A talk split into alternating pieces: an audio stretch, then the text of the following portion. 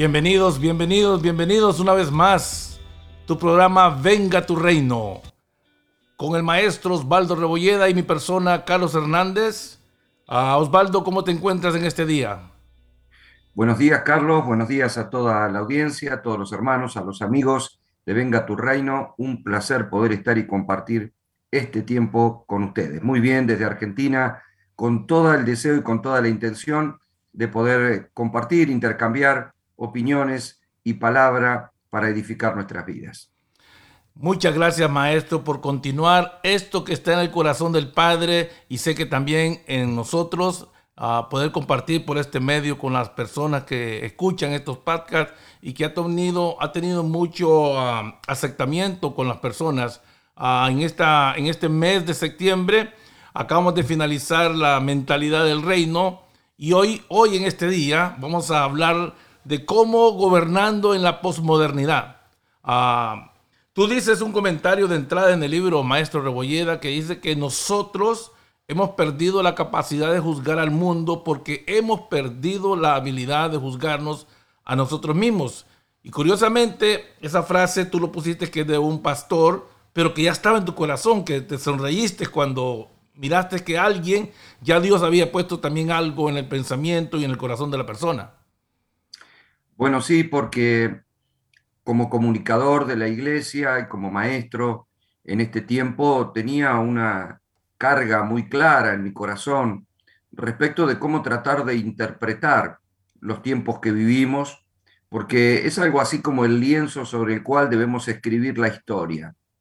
Trabajar sobre un lienzo oscuro eh, implica trazar algunos lazos con algunos trazos con, con pintura blanca tener un trasfondo blanco implica hacer algunos trazos con pintura oscura, es decir, el trasfondo es lo que hace resaltar aquello que estamos tratando de expresar.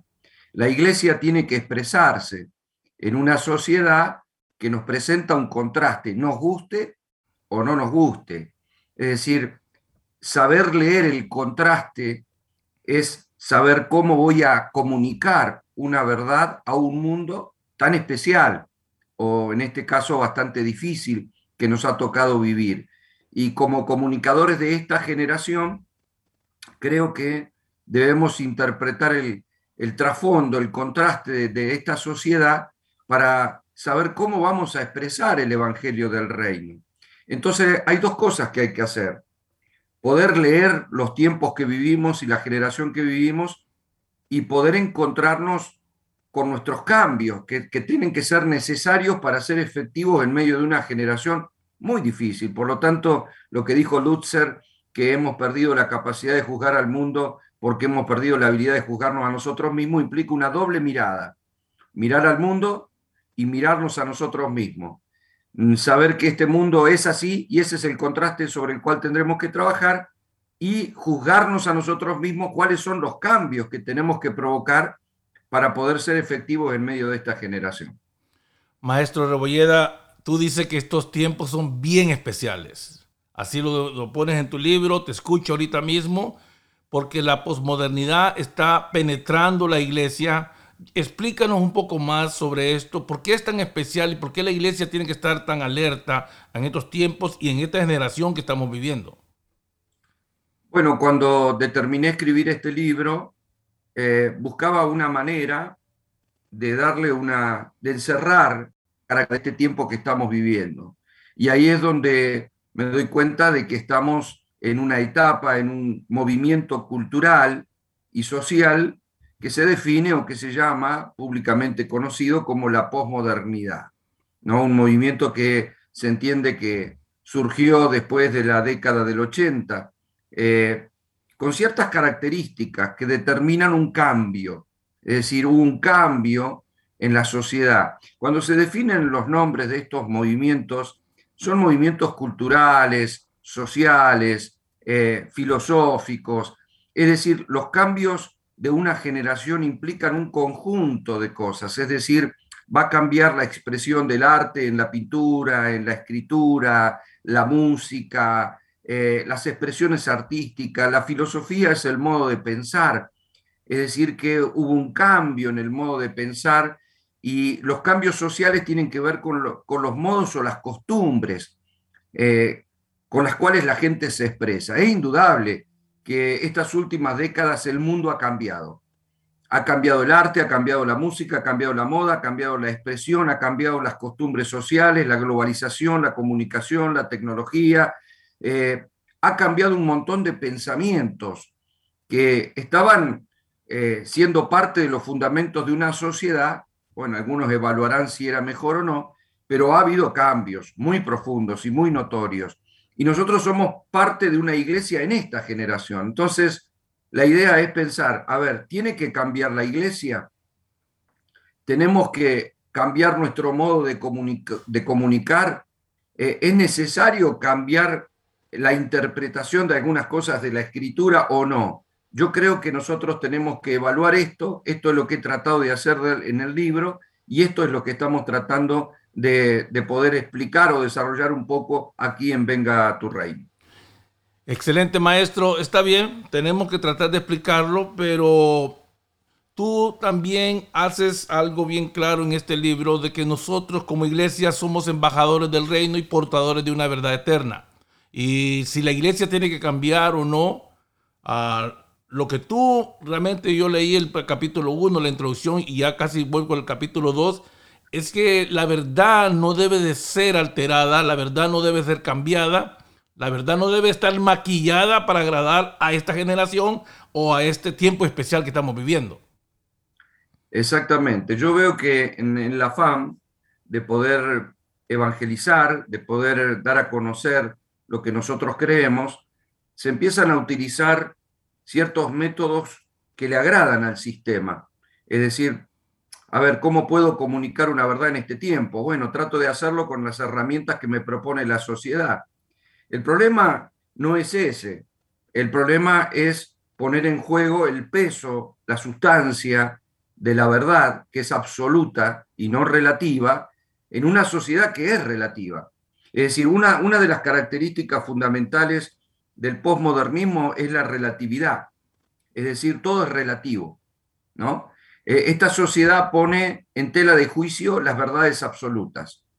Para, para la juventud de hoy, la verdad absoluta no existe, todo depende cómo lo mires, ¿no? Y esto lo lleva a todos los ámbitos de la vida y a todos los ámbitos sociales. Es decir, esta aceptación sugiere una ampliación en el pensamiento humano y se lo tiene como un avance, es decir, cada uno puede ver las cosas con los matices que quiera. Nadie está obligado a hacerle ver a otro cómo son las cosas porque nadie tiene la verdad absoluta. Y ese es el problema, porque la iglesia está basada en la verdad absoluta del Señor. Jesús dijo, yo soy el camino, soy la verdad y soy la vida. Entonces, esta sociedad eh, cree que está formada de construcciones y muy individuales y que no está nadie obligado a, seguir los lineamientos de una construcción. Te doy un ejemplo. Eh, en la sexualidad hoy en día se cree que la sexualidad es una construcción, es decir, se ha edificado, así como quien pone ladrillo sobre ladrillo para edificar una casa, una manera de pensar y que esa edificación está vinculada a, la acción de la sociedad y de la familia, y no del individuo.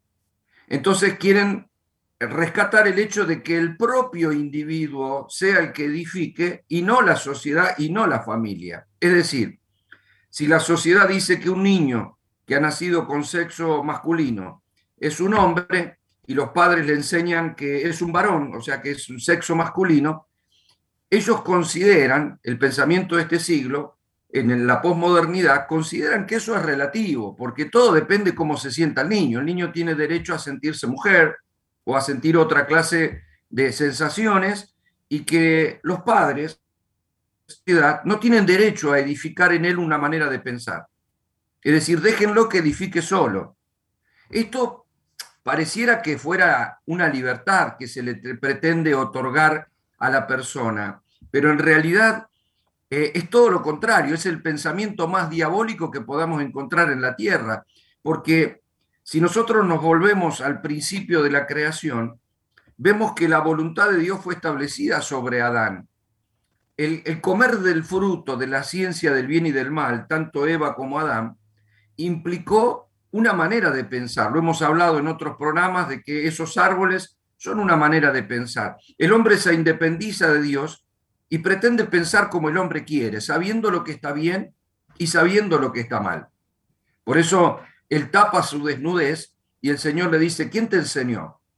O sea, ¿por qué decís que está mal? Si siempre anduviste desnudo delante mío y ahora decís que está mal. Sí, yo creo que está mal. Bueno, dice Dios, yo creo que está bien. Ahí es donde vos encontrás un pensamiento alternativo, surgido en la edificación de la mente de Adán. O sea, un día se miró y dijo, me parece que está mal estar desnudo. ¿Pero y por qué? No, porque a mí no me gusta. Yo, así que tengo derecho a taparme. Y se tapó. O sea, así es como surgen las ideas que supuestamente son individualistas y que son el reflejo de la libertad, pero es mentira, el hombre cayó en cautividad cuando empezó a pensar diferente a Dios. Entonces, una persona que cree que es libre para definir su sexualidad, en realidad, según la Biblia, no es libre, solo es cautivo de su necedad y de su mentira. Y ahí es donde se pierde de vista la operación diabólica, es decir, Satanás está operando en esta generación este, con todo poder, aunque no ande vestido de rojo con un tridente en la mano, asustando gente en la calle, ¿eh? ni en las tinieblas de la, noche. Eh, segunda de Tesalonicenses dice que el misterio de la iniquidad, y, según la NBI dice el misterio de la maldad, ya está ejerciendo su poder, pero falta que sea quitado del medio aquel que ahora lo detiene. En otras palabras, desde el principio de la iglesia, desde el primer siglo, digamos, del cristianismo, hasta hoy ese, ese, misterio de la iniquidad está operando y hoy sigue siendo un misterio porque no, no es identificado por la gente que vive en oscuridad, pero está con una operación más que fuerte en una sociedad. Quieran, pero en realidad eso es el fundamento del pensamiento diabólico. Sé libre para pensar, pero cae en la cautividad de tus mentiras. y sin embargo Dios nos quiere llevar por otro camino, que es conocerás la verdad y la verdad te hará libre. Y la verdad es una sola. Excelente, maestro Rebolleda. Ah, no podemos negar que esta sociedad, maestro, ha evolucionado científicamente y alcanzado significativos avances que tú lo mencionas en tu libro. Ah, pero de lo que estás diciendo, esta generación no, no es más sabia que las generaciones pasadas por las cuestiones que tú estás planteando en este programa, en este día. Claro, a ver, que haya avanzado en algunas cuestiones no significa que se haya desarrollado para bien en otras. Es decir, hoy no hay dudas de que eh, un joven puede tener una capacidad de manejar la tecnología, las computadoras, de una manera mucho más efectiva que una persona anciana. Eh, sin embargo, los principios de vida y los principios fundamentales de la sabiduría, según la Biblia, no están en la universidad, sino en la experiencia de vida. Por eso la Biblia le atribuye la sabiduría a los ancianos. Hoy parece que el cerebro de la sabiduría fuera Wikipedia, fuera Google, pero no los ancianos, que son en definitiva los que han transitado un camino de vida y que tendrían que tener la capacidad de poder explicarle a sus hijos y a sus nietos cuál es el camino, las virtudes y los errores de la vida. Pero no tienen derecho a transmitir eso porque no se lo están dando, deberían tenerlo. Es decir, según la, cosmovisión bíblica, los ancianos eran aquellos a quienes se recurría por sabiduría. Cuando había alguna decisión importante que tomar, bueno, consultemos a los ancianos, porque se supone que han transitado la vida y han adquirido experiencia. Hoy la persona a la que menos se lo consulta, un joven al que menos le pregunta es al abuelo. El abuelo parece que fuera el ignorante, el abuelo o la abuela parece que fuera el ignorante, el que, el que no sabe nada, porque no sabe manejar el control del televisor, no sabe manejar un celular, no sabe mandar un WhatsApp, no entiende. Este, entonces, ¿qué le vamos a andar consultando si no sabe? Y ahí se está perdiendo la esencia de la verdadera constitución este, social, porque la base de una sociedad está en la sabiduría de la vida, no en la sabiduría tecnológica. Entonces vos tenés una persona que puede conocer mucho de computadora, pero es un necio a la hora de formar una familia, porque no tiene una experiencia de donde verdaderamente debería beber ese río, esa, esa virtud que tiene la experiencia que te da la vida. Maestro Rebolleda, pero entonces quiero entender completamente esto porque me lo estoy disfrutando. Si no le están ni preguntando a los sabios, a las personas que han alcanzado cierta sabiduría, ni a los abuelos que de por sí mismo la misma vida le ha dado ese, ese alcance de sabios, bueno, no todo mundo, pero muchas personas mayores que han alcanzado cierta sabiduría, ¿por qué yo veo una urgencia en ti en este libro?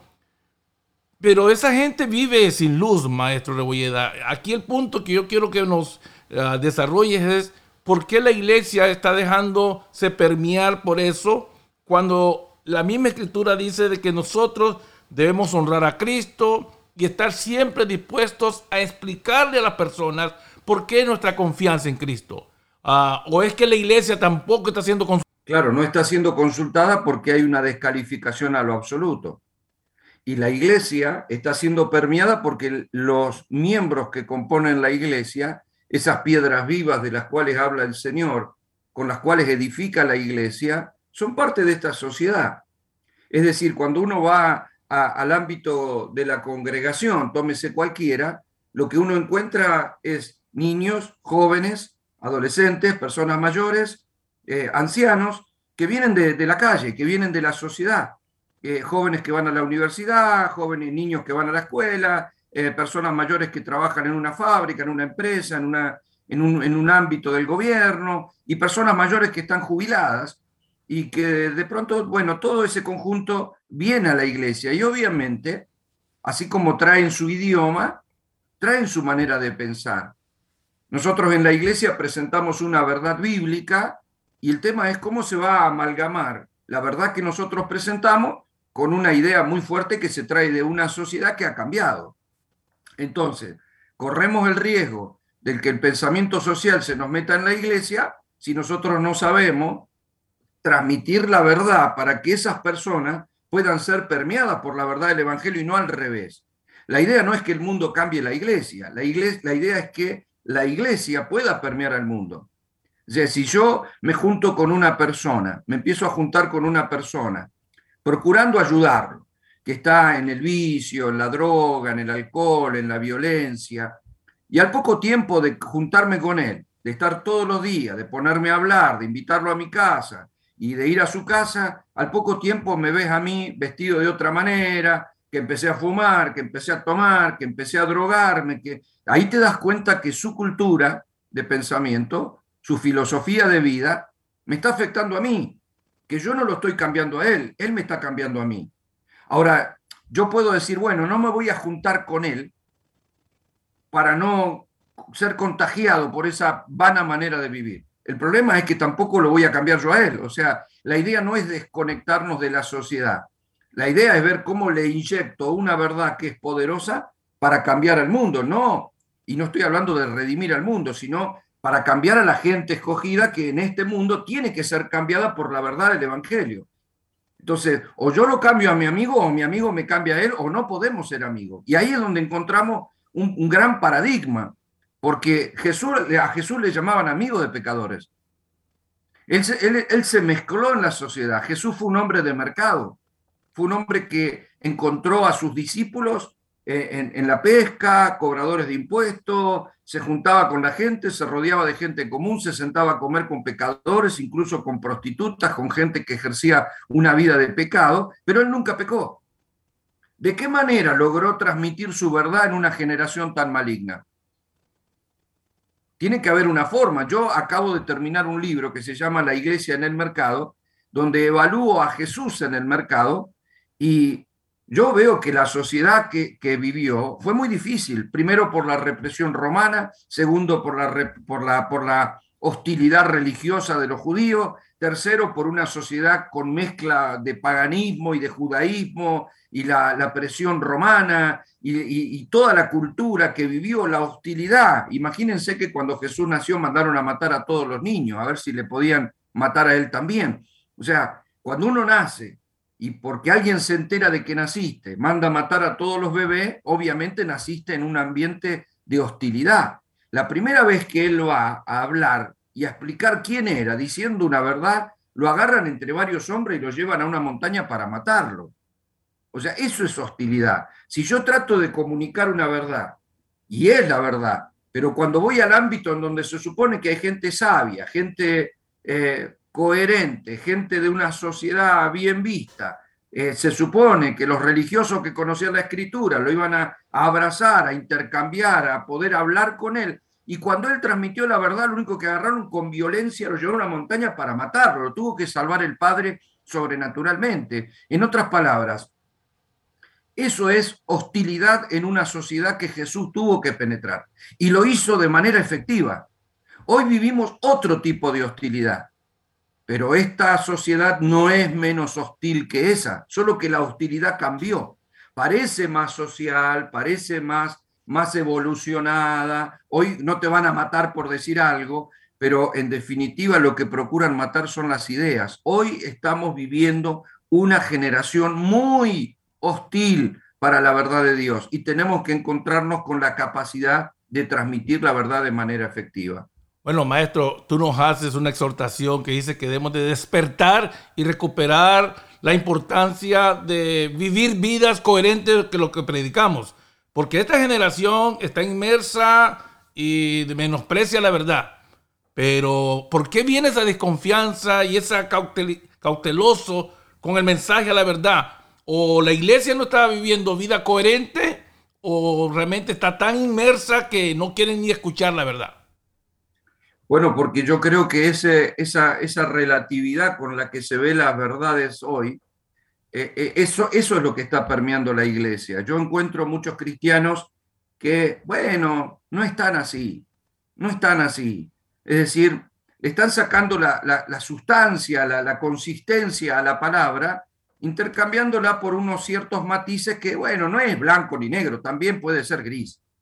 y, y, y ese es el problema hay cosas que son absolutas en la palabra. Sé que eso puede parecer eh, pasado de moda, puede que eso parezca eh, algo que no, eh, ya es viejo hablar de que algo es totalmente absoluto, pero eso fue lo que planteó Dios. Entonces hay cosas que no se pueden discutir. Yo lo he dicho en algunas ocasiones.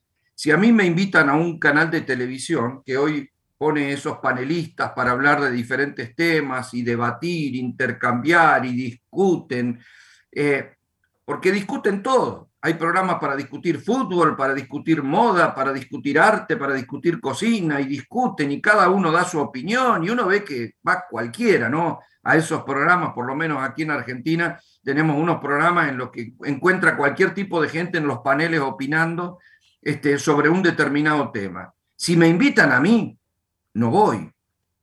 Pero no voy no porque les tenga miedo, no voy porque no tengo nada que discutir con ellos yo no puedo llevar la Biblia para discutir porque la fe no se discute, es absoluta. Entonces no tengo nada que explicar. Lo dice la Biblia y punto. Y esto puede, cualquier persona me puede decir, bueno, pero qué obtuso, qué cerrado. No, claro que sí. A ver, cuando vos estás parado en la verdad, Pablo lo dijo muy bien, yo soy esclavo de Cristo, Cristo es la verdad. Esclavo de Cristo quiere decir, me encerré y tiré la llave. O sea, no, no hay forma de que yo pueda ser permeado por algo relativo y bueno, pero Dios es amor, entonces en definitiva tal persona es así, pero Dios lo ama igual y lo acepta. No, a ver, la Biblia dice otra cosa. Entonces yo no puedo decir, sí, bueno, pero capaz que sí. No, hay, cuando la Biblia es clara, es clara. Y esas verdades no se debaten, no se discuten, no están en juego. Así que hay cosas que no se pueden discutir. ¿Por qué? Porque yo estaría rebajando la verdad al tratar de exponerla a un grupo de personas que tienen su idea, pero esa idea está asentada o afincada en la mentira, en la tiniebla. Maestro, me gusta lo que estamos haciendo y sabes por qué.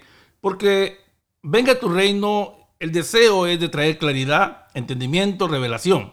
Y Pablo lo vivió y le trató de avisar, de darle un consejo a su amigo a Timoteo, a su hijo espiritual, que es de uno de los temas que, términos que se usan.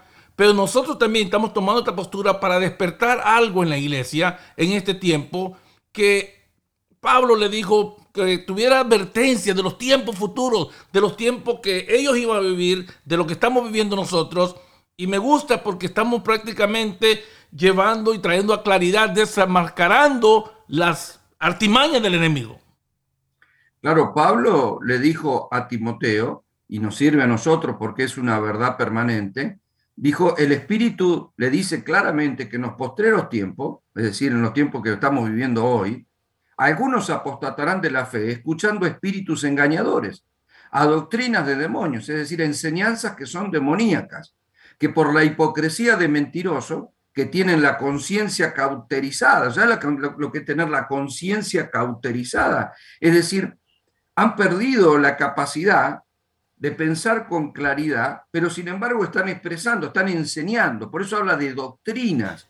Y no es que los espíritus inmundos se van a poner en una plataforma a enseñar. No, nosotros tenemos que ser claros en esto, no nos dejemos engañar. Los espíritus inmundos pueden operar a través de personas que parecen tener carisma, que parecen tener simpatía, que la gente los va a escuchar, pero sin embargo detrás de eso que genera como un hipnotismo en la audiencia, hay una operación diabólica.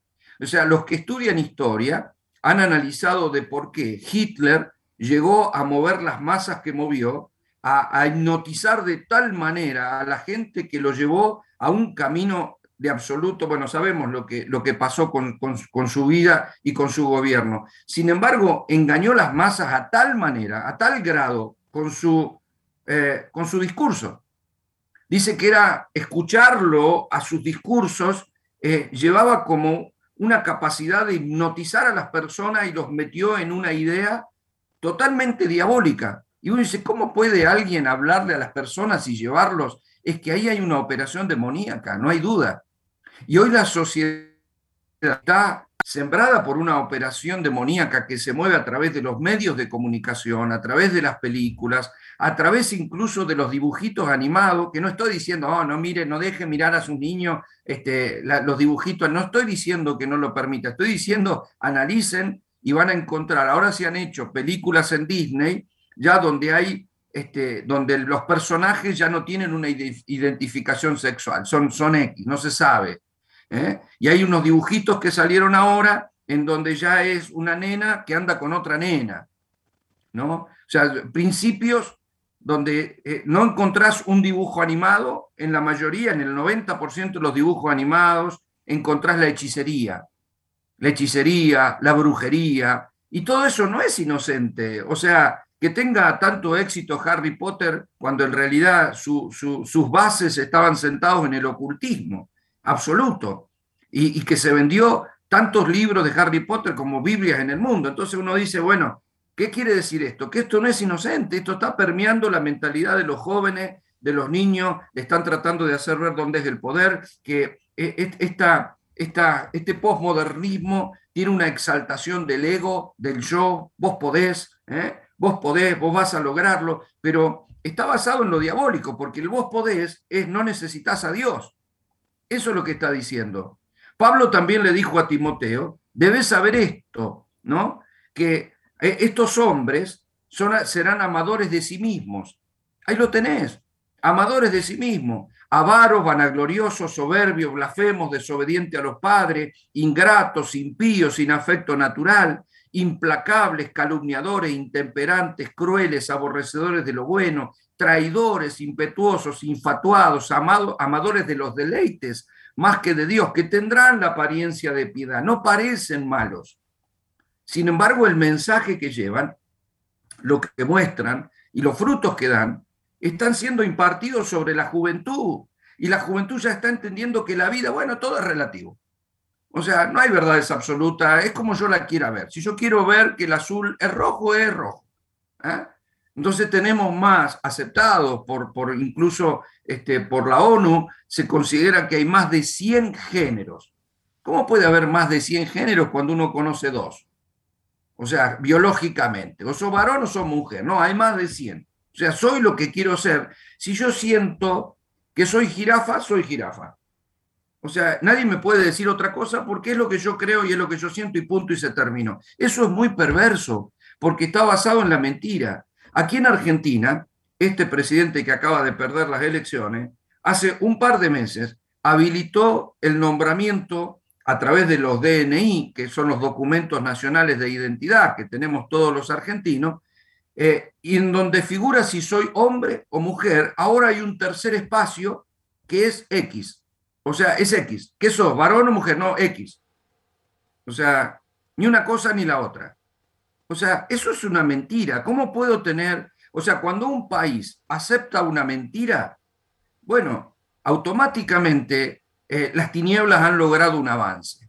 Es decir, cuando un hombre que se disfraza de mujer o se viste de mujer y dice que es mujer y se le da un documento de identidad en donde figura que es mujer, es una mentira. Ahora, ¿cuál es el problema? El problema no es que él se sienta mujer, porque cada uno que se sienta lo que quiera no es mi problema ni el problema de la iglesia. Déjalo, a mí no me molesta. Lo que, el problema, ¿sabes cuál es? Es que me obligan a decir que es mujer. Y yo digo, no, pero es varón. Y ahí puede haber una denuncia, incluso puedo perder un juicio si yo digo públicamente en un canal de televisión que determinada mujer en realidad es un hombre, porque tiene su próstata, porque, porque biológicamente es un hombre. Yo estoy diciendo una verdad, sin embargo, puedo perder el juicio. La pregunta es por qué una mentira me hará perder un juicio, porque no hay justicia. Eso es lo que va, lo que está generando esta sociedad. Entonces la iglesia está siendo retraída a, no poder expresar su verdad, porque su verdad parece obsoleta, parece eh, radical, y no se acepta en esta sociedad las verdades radicales. Maestro Rebolleda, una pausa porque realmente esto es importante lo que estás diciendo, porque se sabe de que estas personas, y lo dijimos al principio del programa, que no tienen luz, y no tienen vida espiritual ni nada. Pero lo que es inaceptable es la iglesia. Y tú dices que hoy en día tenemos hermanos ejerciendo un liderazgo en la iglesia que consideran que la verdad debe ser entendida según el contexto de la cultura o de la época actual que estamos viviendo. Y eso es lo peligroso. Porque si hay alguien en liderazgo y, y está siendo permeado por esos pensamientos, entonces sí tenemos un gran problema. Claro que sí, porque, a ver, si yo voy a cambiar para agradarle a esta sociedad, mis cambios serán superficiales. Y entonces voy, voy, estoy siendo permeado por esta sociedad. La idea no es cambiar para caerles bien. Nosotros vemos que en la iglesia, bueno, se ha tratado de cambiar el mensaje, eh, se empieza a usar cualquier tipo de música, obras de teatro, cosas que, muchas de las cosas que vienen eh, de parte de la cultura para tratar de, transmitir el mensaje. El problema es el miedo a ofender. Es decir, ninguna de esas cosas es tan mal, porque decir, bueno, la iglesia cambió, porque alguien me podría decir, bueno, la iglesia no tiene que cambiar, entonces tenemos que ser como la iglesia de la década del 50, cerrada, este, y vestirnos igual que esa época, sacar los instrumentos que se enchufan, ¿eh? volvernos a, a, los instrumentos viejos de cuerda y toquemos el arpa y vistamos. No, no, no, no, no, porque hay, a ver, eh, estaríamos hablando de cambios que no, no son los que, o sea, la iglesia tiene que cambiar, pero tiene que, no, sin poner en juego la verdad absoluta. ¿eh? Yo puedo cambiar, a ver, yo tengo una esencia de pensamiento. Puedo cambiar mi ropa, porque ahora puedo tener más dinero, puedo cambiar mi auto, puedo cambiar mi casa, pero seguir siendo el mismo. Si yo cambio mi auto, mi casa y mi ropa, y de pronto vos charlas conmigo y decís, ¿cómo ha cambiado Osvaldo? Tiene otra manera de pensar, otra manera de hablar, otra actitud, este, se ve más orgulloso. Bueno, quiere decir que las cosas me cambiaron a mí. Las cosas no me tienen que cambiar a mí.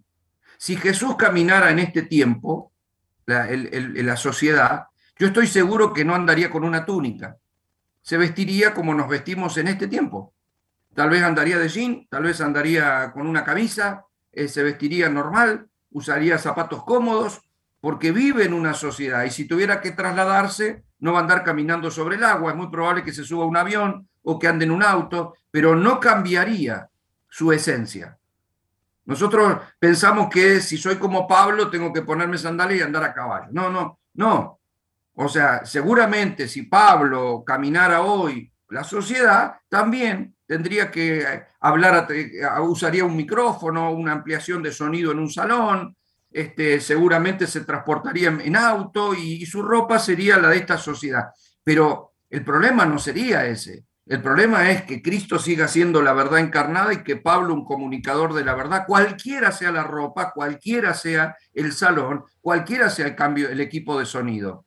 Es decir, si tenemos mayor tecnología, bárbaro, aprovechémosla. Tengamos buenas luces en la iglesia, mejor sonido, mejores computadoras, mejores instrumentos, pero no podemos cambiar la esencia de la adoración, no podemos cambiar la esencia de la palabra, no podemos cambiar, o sea, lo importante no es el maquillaje, es la verdad que opera dentro de la iglesia. Y yo veo que en algunos casos sí están cambiando la esencia de la verdad, tratando de ser aceptados, de tratar de agradar a los demás. Bueno, este, a ver, tengo que decirte que no, no es tan así, la Biblia no es tan así, habría que ver.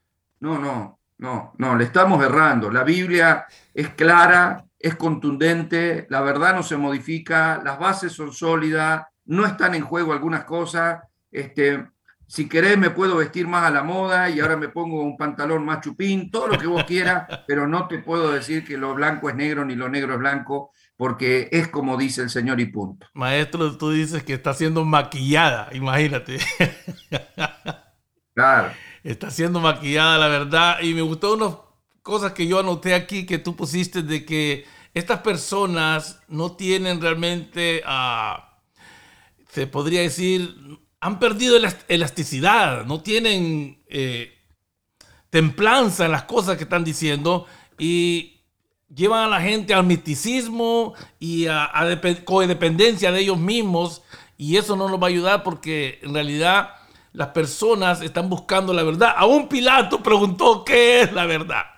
Independientemente en qué contexto, si estaba burlándose o no, él quería saber la verdad. La iglesia tiene la verdad y no la podemos seguir maquillando. Claro que no. Y, a esta sociedad, por ejemplo, vivimos en este tiempo en donde los superhéroes eh, son los personajes de Marvel. O sea, eh, entonces un, agarra un comunicador de la palabra y, quiere ser una especie de superhéroe. Entonces el super ungido. ¿eh? quiere ser admirado y la gente le gusta idolatrar en este tiempo. O sea, fíjate que sí ha crecido la inteligencia para poder crear una nave espacial, pero todavía tenemos la, tontería de creer que una persona es un semidios. La idolatría está más vigente que nunca.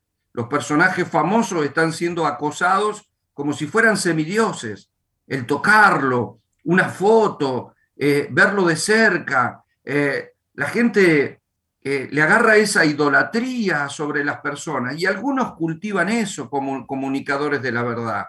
El exitismo parece lo grande, lo mega, lo costoso, ministerios que parecen exitosos porque lograron edificar templos que valen millones de dólares, pastores que eh, de pronto viene el súper ungido que todos aplauden y hay que tocar. Yo me acuerdo en un congreso que participé en el sur, había venido muy conocida de Centroamérica, que estaba sonando mucho en ese momento aquí, y ella estaba como oradora, tenía que dar uno de los talleres.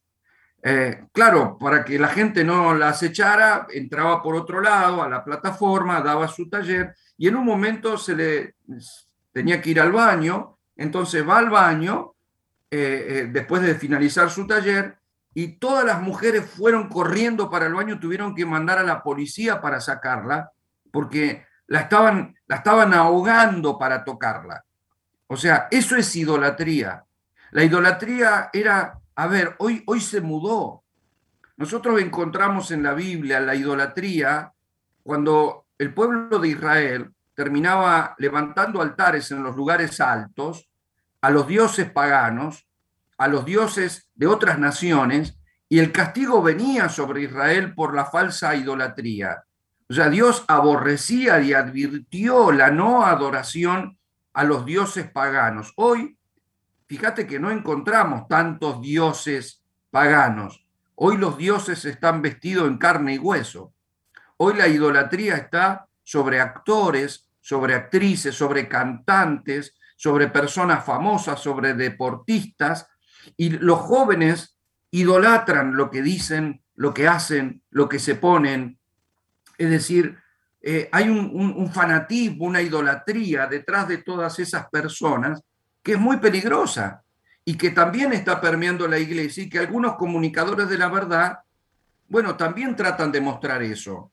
También hablan del poder de Dios, pero el poder de Dios se refleja en ellos. Yo soy el portador del poder de Dios. Yo te toco, te imparto unción, recibe, ven a buscar la unción, ven a buscar tu milagro, ven a buscar. Entonces, vení y tocame, vení que yo te toco, te unjo, te doy. Y no se le está enseñando a la iglesia que todos los cristianos somos portadores del poder de Dios y que es solamente Dios y no un hombre ni una mujer la que hace algo. Jesús nunca se puso como el, el, super ungido que dependía de todo. Al contrario, se impartió en sus discípulos y se impartió en su iglesia sin tratar de sostener el protagonismo para que, bueno, a mí soy yo. Y tenía todo el derecho porque sí era Dios. Y sin embargo se impartió.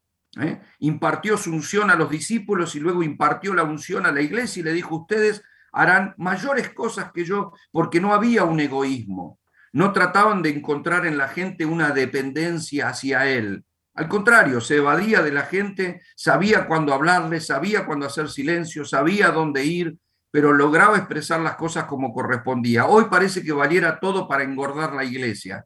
La iglesia es el cuerpo de Cristo, pero que sea gorda no significa que sea efectiva. Entonces necesitamos saber y crecer con todos los fundamentos bíblicos. Maestro Rebollera, entonces estas personas, lo que tú estás diciendo es que están basando la verdad en experiencias personales de ellos mismos y eso también puede ser dañino porque están levantándose a una idolatría. Pero hay un punto que yo lo marqué aquí que dice que los resultados no son la evidencia de una verdad eterna. Y muchas veces queremos que eso, que ese resultado venga y explica de una persona que dice yo estoy bien con Dios, eh, a mí me va bien y todo, son resultados personales, maestro. Claro que sí. Nosotros tenemos en la Biblia un ejemplo de Janes y Jambre, que son brujos que operaron en la época de Moisés. Porque cuando Moisés es enviado por el Señor con su vara para manifestar el poder de la unción, bueno, Moisés lo primero que hace es hacer que la vara se convierta en culebra y los brujos hicieron lo mismo. Es decir, primero hubo una imitación hasta que un grado de unción ya no pudo ser imitada. Pero lo que quiero decir es que estos primero, estos super ungidos, eh, tratan de mostrar su poder haciendo algunas demostraciones y tratando de exagerar un poco para que eso sea evidente y mostrar esos resultados de la unción. Entonces, no cuentan que oraron por personas que no se sanaron ni que hicieron cosas que no funcionaron. Parece que ellos manejan todo, funcionan todo, se sanan todo, hacen lo que quieren y muestran un cierto poder que el diablo también lo puede imitar fácilmente, primero. Y el segundo caso, es decir, la unción no se muestra por los resultados. Jesús fue a Nazaret y dice que hizo pocos milagros por causa de la incredulidad de las personas. Eso no significa que no le funciona la unción, sino que significa que no tocó todo, no sanó todo, no hizo todo, a pesar de quién era. ¿eh? Entonces, cuando hoy se muestra alguien como el superpoderoso, que, que, tenemos que tomar autoridad porque todo lo puedo en Cristo, entonces voy a hacer todo lo que yo quiero, se olvida de que el Señor es el Señor y todo lo podemos conforme a su voluntad, si no, no podemos nada.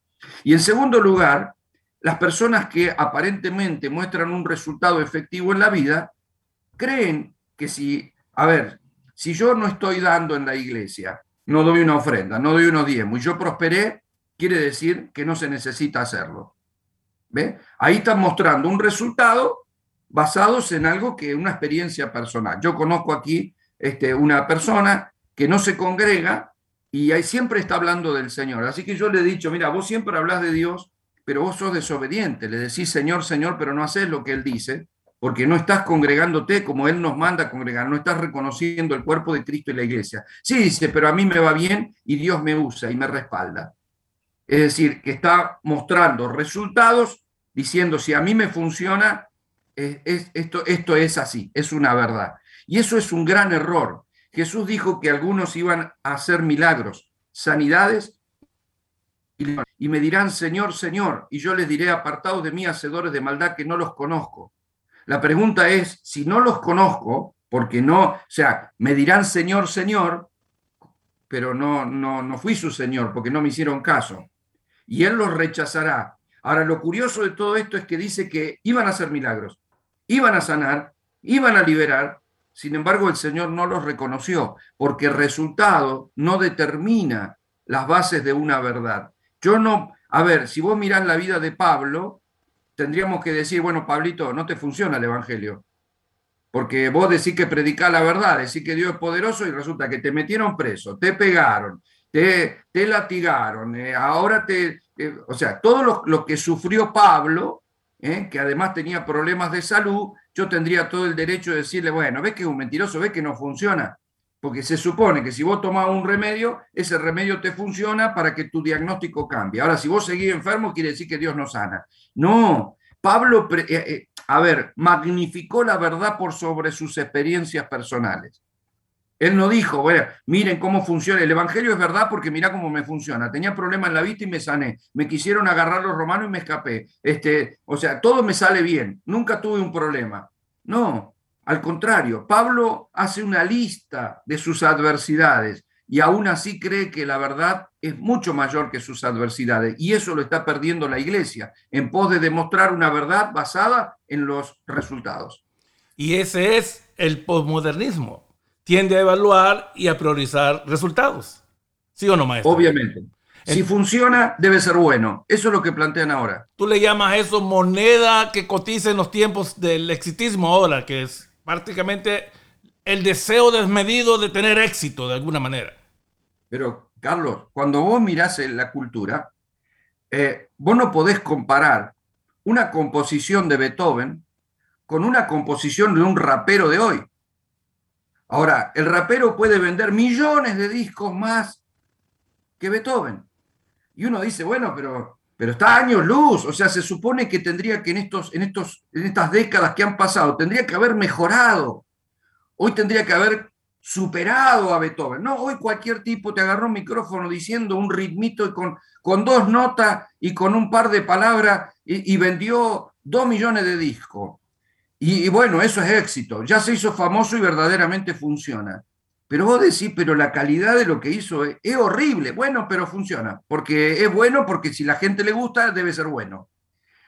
Y no, a ver, se puede vender mucho Coca-Cola, pero de ahí a que te haga bien a la salud, sin embargo, es como que es parte de eso. los mayores escritores de literatura eran los de antes. Vos mirás, o sea, mirás a Cervantes y, como autor este, literario y vos decís Don Quijote de la Mancha. Eso es extraordinario.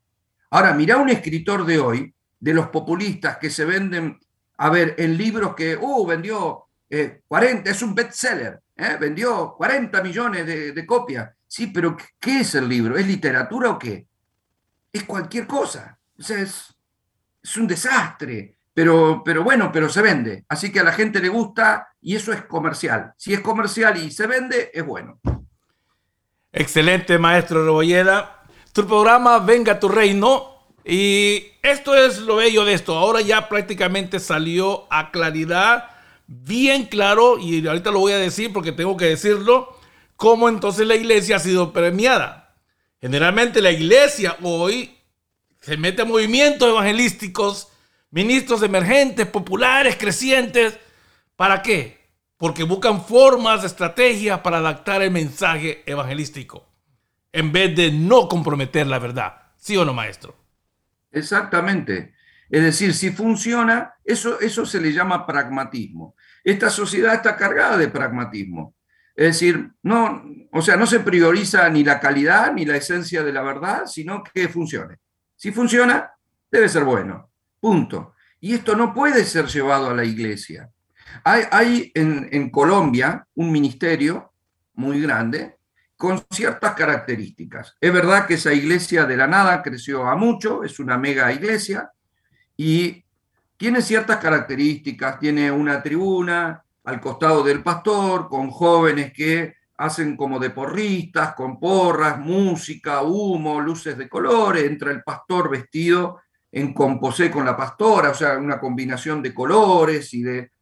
Y bueno, aquí en Argentina se empezó a escuchar a ese pastor y muchas iglesias quisieron tener el crecimiento que tenía ese pastor. Así que hubo pastores de Argentina que viajaron a Colombia se hicieron orar por este pastor quisieron trabajar con él para obtener el mismo crecimiento, porque estaban trabajando acá y no obtenían resultados, así que lo fueron a buscar para obtener los mismos resultados, y vinieron transformados en un clon de ese pastor. Ya cambiaron su manera de vestir, pusieron la tribuna, los jóvenes porristas, las luces de colores, el humo, hablaba como él, eh, se expresan como él, para, o sea, si a él le funcionó, me tiene que funcionar a mí.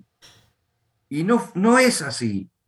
O sea, que yo copie algo para que me funcione no, no significa que sea el diseño que Dios quiere para mi vida. Que, que esté funcionando tampoco sugiere de que esto lo debe haber iniciado Dios, porque si funciona seguramente es de Dios. No. Eh, a ver, si vos mirás la vida de Jesús, con, él llegó a tener eh, los doce discípulos, más tenía 70 discípulos. Cuando él predica sobre comer mi carne y beber mi sangre en Juan capítulo 6, los discípulos se turbaron con esa enseñanza, no lo entendieron y lo dejaron. Y él lo miró a los dos y le dice, ¿ustedes también se quieren ir? Y Pedro dice, ¿a dónde iré? Solo tú tienes palabra de vida eterna. O sea, podría haber dicho, bueno, mira, la verdad que perdiste un montón de gente, si tenías 80, se te fueron 70, te quedó muy poco, este, debes estar equivocado porque tu mensaje no funciona, en vez de captar gente parece que los echaste. Sin embargo, se quedaron con él y de los 12 que se quedaron, uno era ladrón, o sea que cuando Jesús fue a la cruz le quedaron 11 porque el otro terminó ahorcado. Entonces uno tiene la tendencia de pensar, debe ser un fracaso, ¿no?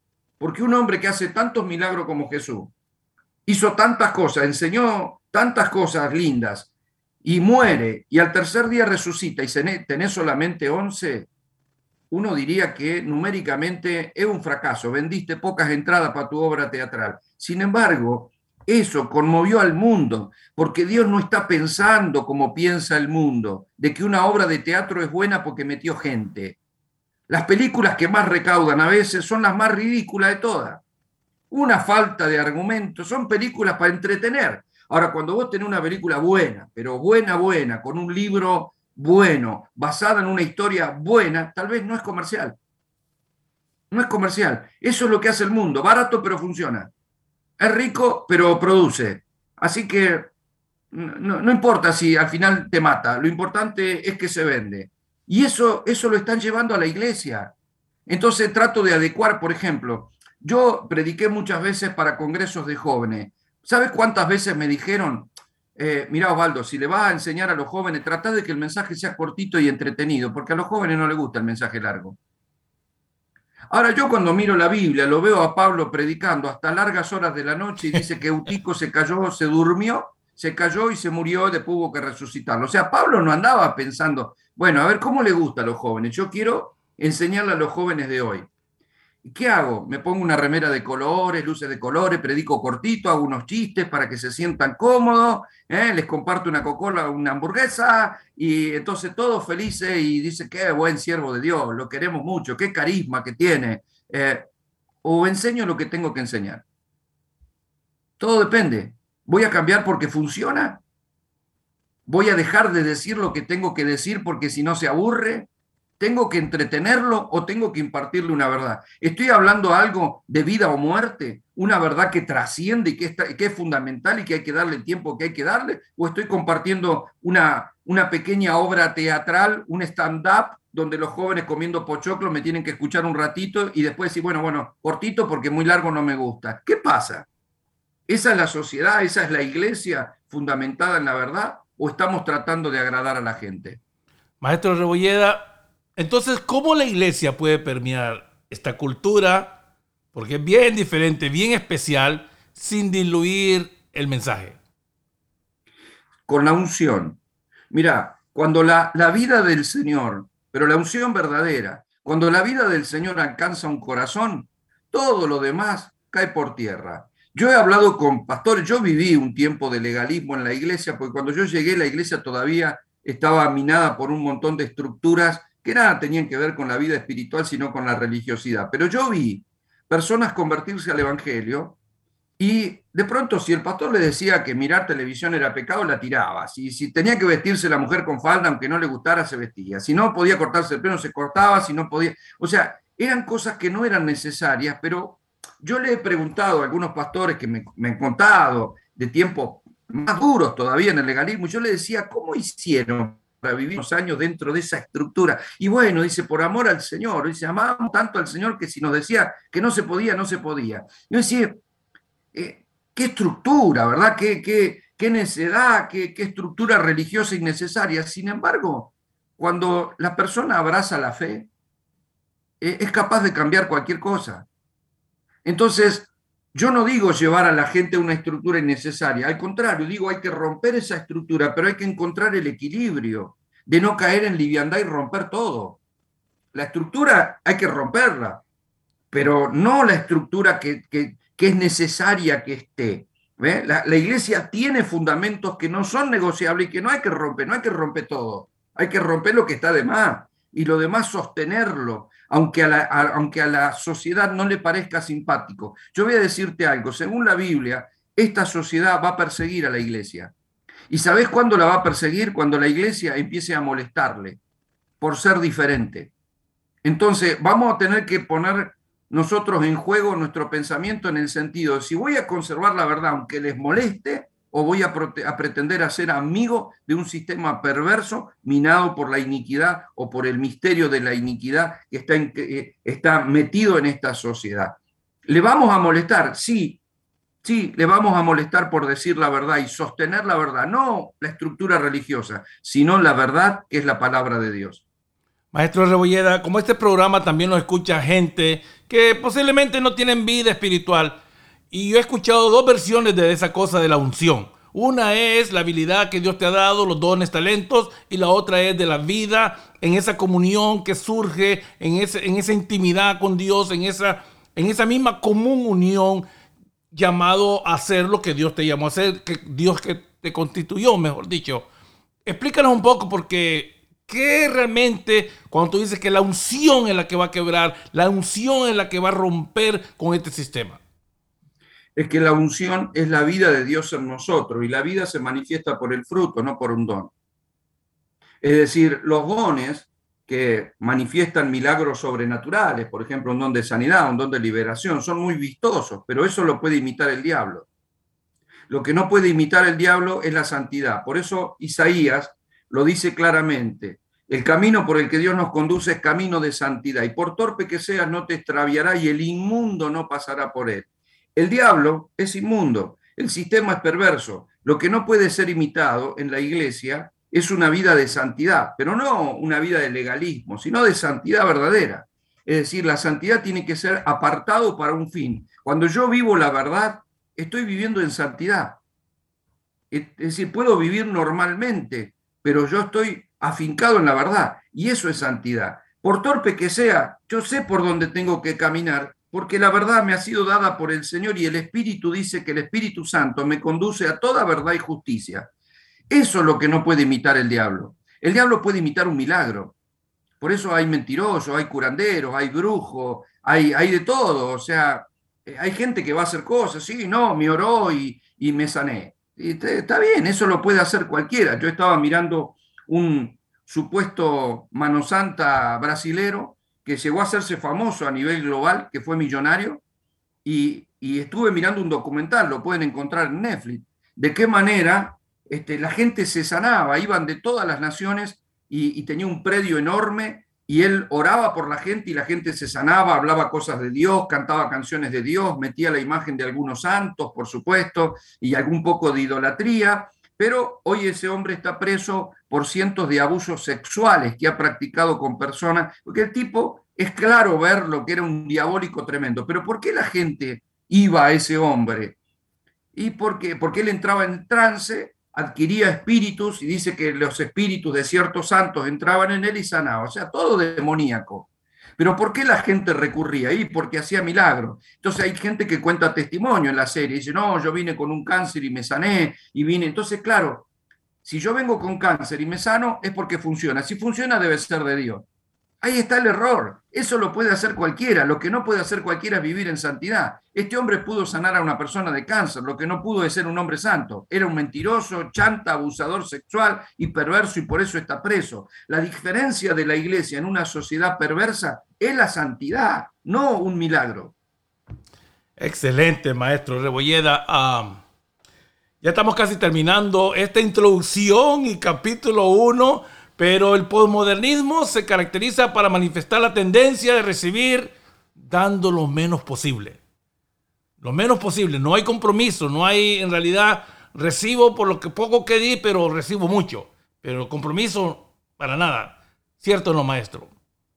Claro que sí, y eso va a tener que cambiar si vamos a a, prevalecer en esta, en esta generación eh, eh, tan difícil. Es difícil porque a veces no se le da, no se le da lectura y lo que parece inocente eh, puede ser una pequeña gota de veneno que termine inflamando nuestra, nuestra verdad, nuestra vida, nuestro modo de vivir. Y por eso tenemos que tener este, mucho cuidado. En este tiempo más que nunca tenemos que afincarnos en la verdad y fundamentarnos en la verdad y vivir en santidad, vivir como gente que respeta a Dios, no, legalistas, no religiosos, sino gente del espíritu.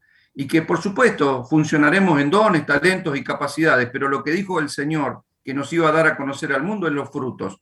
Por tus frutos serás conocido. Y el fruto es el amor, la paz, la paciencia, el gozo, la confianza, la mansedumbre, la templanza, la benignidad y la fe. Que como iglesia podamos darnos a conocer de esta manera, a pesar de que la sociedad tenga una demanda nosotros no estamos para complacer demandas, nosotros estamos para expresar una verdad y la vida, que es la vida de Cristo. Muchas gracias, maestro Rebolleda. Ah, gracias a todos los que se conectaron en este día. Ah, nos conectaremos el próximo viernes. Vamos a continuar con este nuevo libro del maestro Rebolleda, uh, cómo gobernar en medio de la postmodernidad. sé que la iglesia ha enfrentado cosas por muchos tiempos, pero no vamos a comprometer la verdad. Así que gracias a todos por conectarse y nos vemos, nos encontraremos muy pronto. Ah, muchas gracias, maestro, y a todos. Bye bye.